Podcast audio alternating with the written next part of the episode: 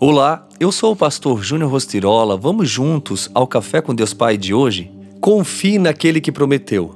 Consagre ao Senhor tudo o que você faz e os seus planos serão bem-sucedidos. Provérbios 16, 3. Como você avalia a sua vida no que tange a realização de seus sonhos? Você tem sonhado, planejado, corrido em busca de seus ideais?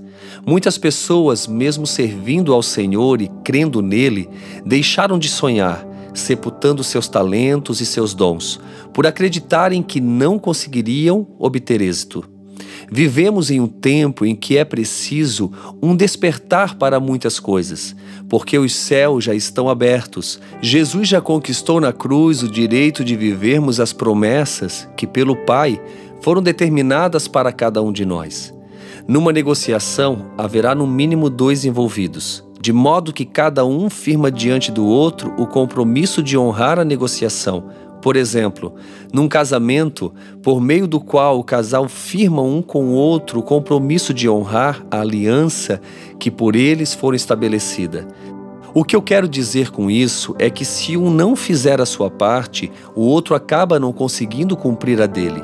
De igual forma, em relação ao Senhor, tudo que precisava ser conquistado por Jesus foi obtido na cruz. Portanto, creia no cuidado e na provisão.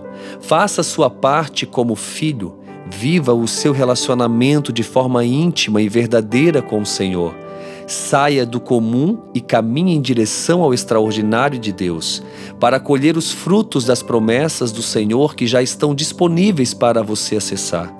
Mais do que confiar nas promessas, confie naquele que prometeu. E a frase do dia diz: Seja o que for, isso não vai tirá-lo do propósito. Permita-me orar por você.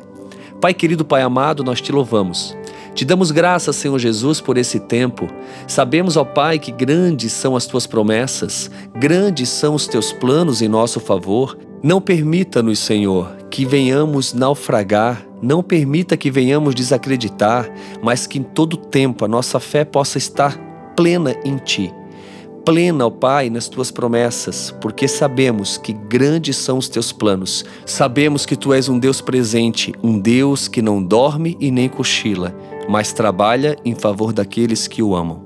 Eu oro em teu nome, Jesus. Amém.